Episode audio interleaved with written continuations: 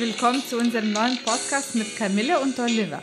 Heute geht es um Thema Berührung. Berührungen sind für die Menschheit sehr, sehr wichtig. Zuerst als ein Kind geboren wird, auf die Welt kommt, mhm. wenn er rauskommt, das Erste, was er spürt, ja. ist eine Berührung. Ja.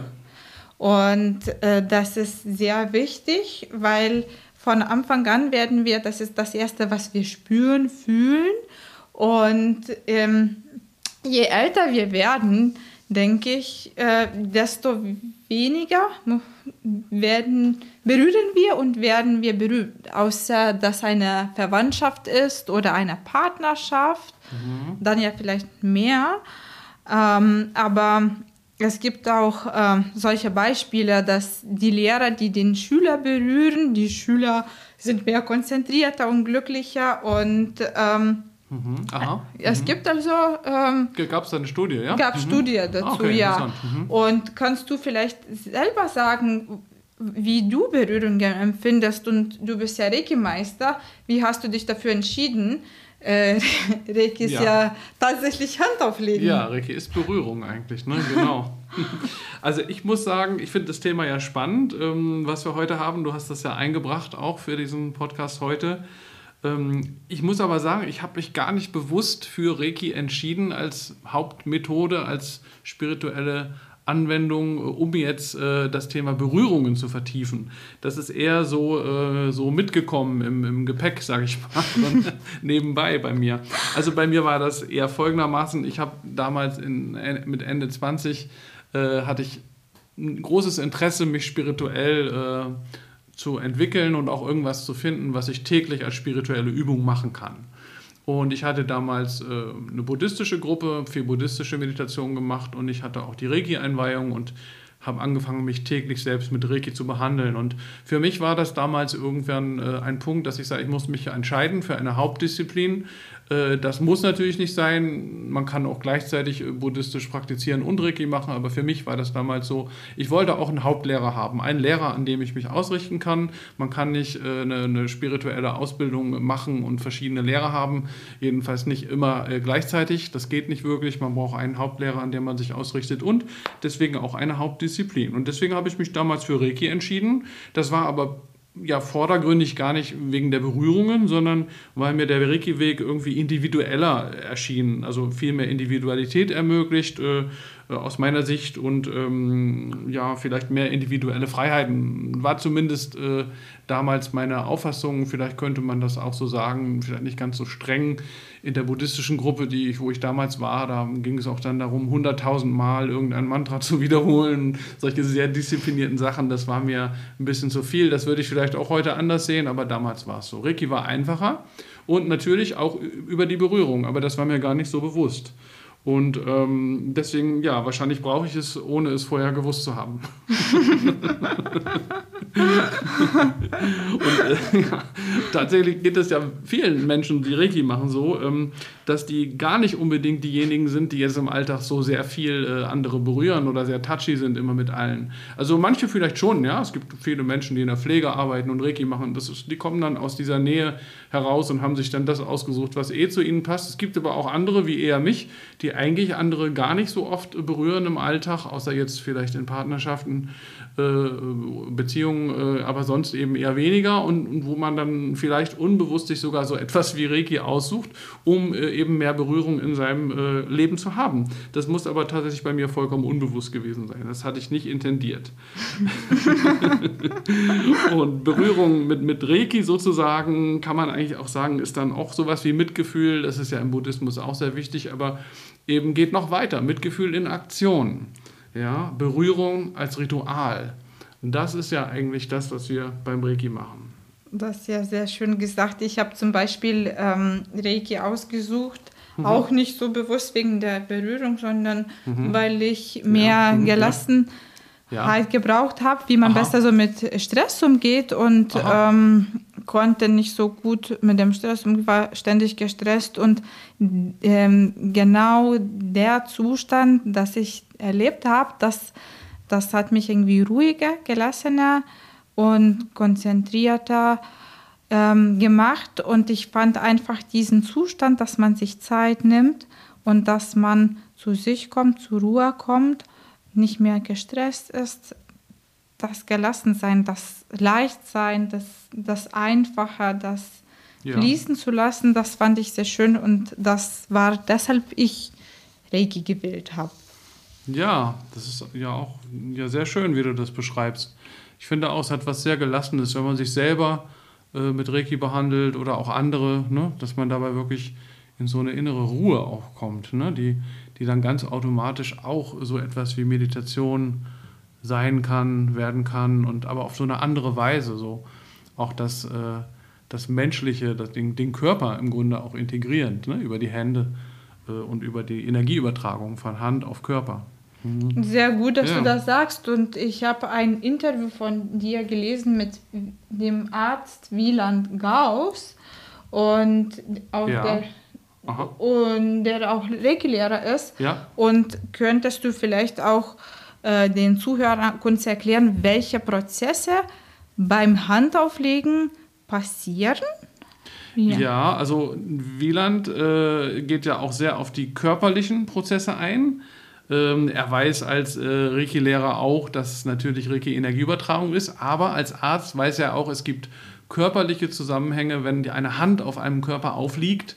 Was passiert dann eigentlich in den Körpern? Und das finde ich auch einen total spannenden Ansatz, dass er das mal so auf den Punkt bringt. Da gibt es auch wohl neueste äh, Forschungsergebnisse, die da auch eine neue Betrachtung ermöglichen.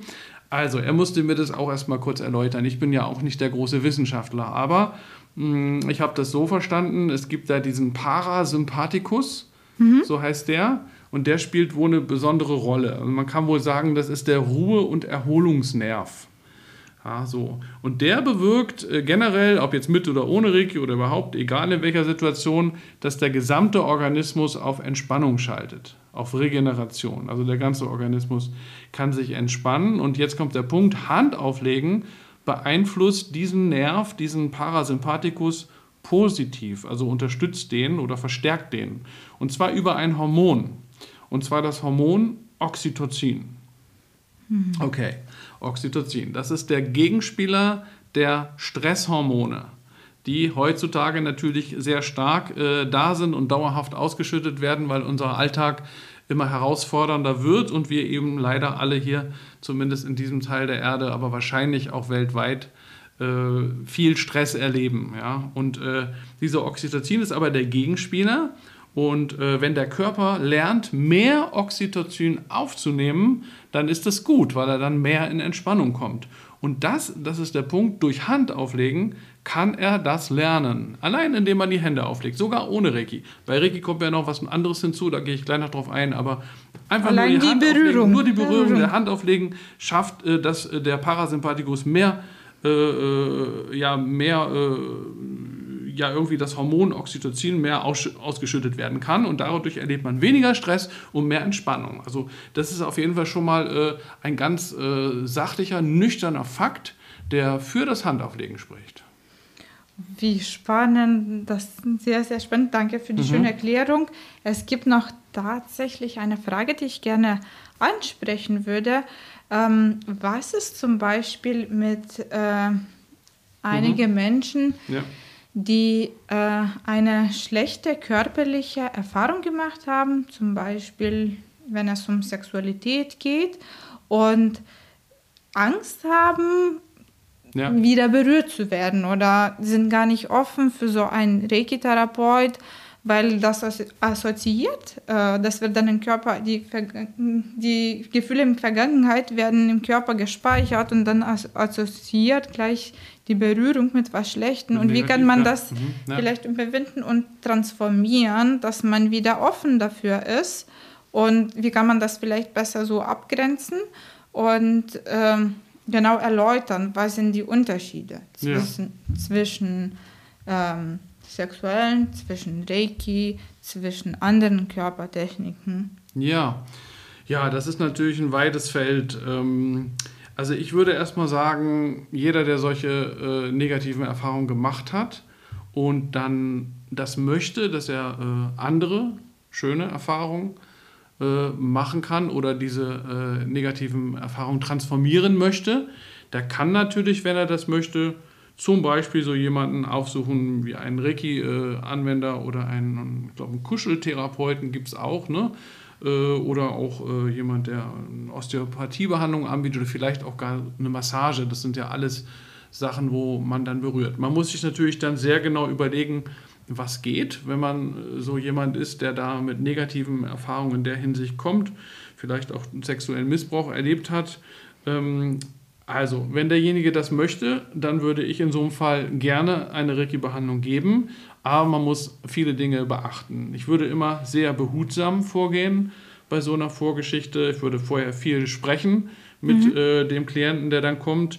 Äh, grundsätzlich kann man sagen, immer wieder fragen, was in Ordnung ist als Berührung und was nicht auch zwischendurch mal und immer wieder klar machen, sag sofort, wenn was für dich nicht stimmt und ich werde mich sofort daran halten, so dass der Klient weiß, er hat das Zepter in der Hand. Das ist ganz wichtig. Ja. Und natürlich auch ähm, ja, Berührung wahrscheinlich sogar ähm, im, im, Unterleib jetzt völlig vermeiden äh, oder eben fragen, ob es äh, passt oder nicht. Ähm, eine Berührung in der Reiki-Behandlung hat erst ja überhaupt gar nichts Sexuelles oder Erotisches. Äh, das ist eigentlich eine menschliche Begegnung, eine menschliche Berührung, die wir machen. Das hat mit Hingabe zu tun und eigentlich geht es auch vor allem um Energieübertragung. Äh, die Energieübertragung und das Handauflegen ist insofern gar nicht zwangsläufig körperlich sinnlich bei Reiki. Und wir bewegen die Hände ja auch gar nicht. Beim Reiki äh, liegen die Hände unbeweglich, viele Minuten immer in einer Position. Und wenn man die Position wechselt, gut, da gibt es eine kurze Bewegung, aber danach die Bewegung ist in der Luft und danach liegen die Hände wieder auf dem Körper und sie sind unbeweglich auf dem Körper.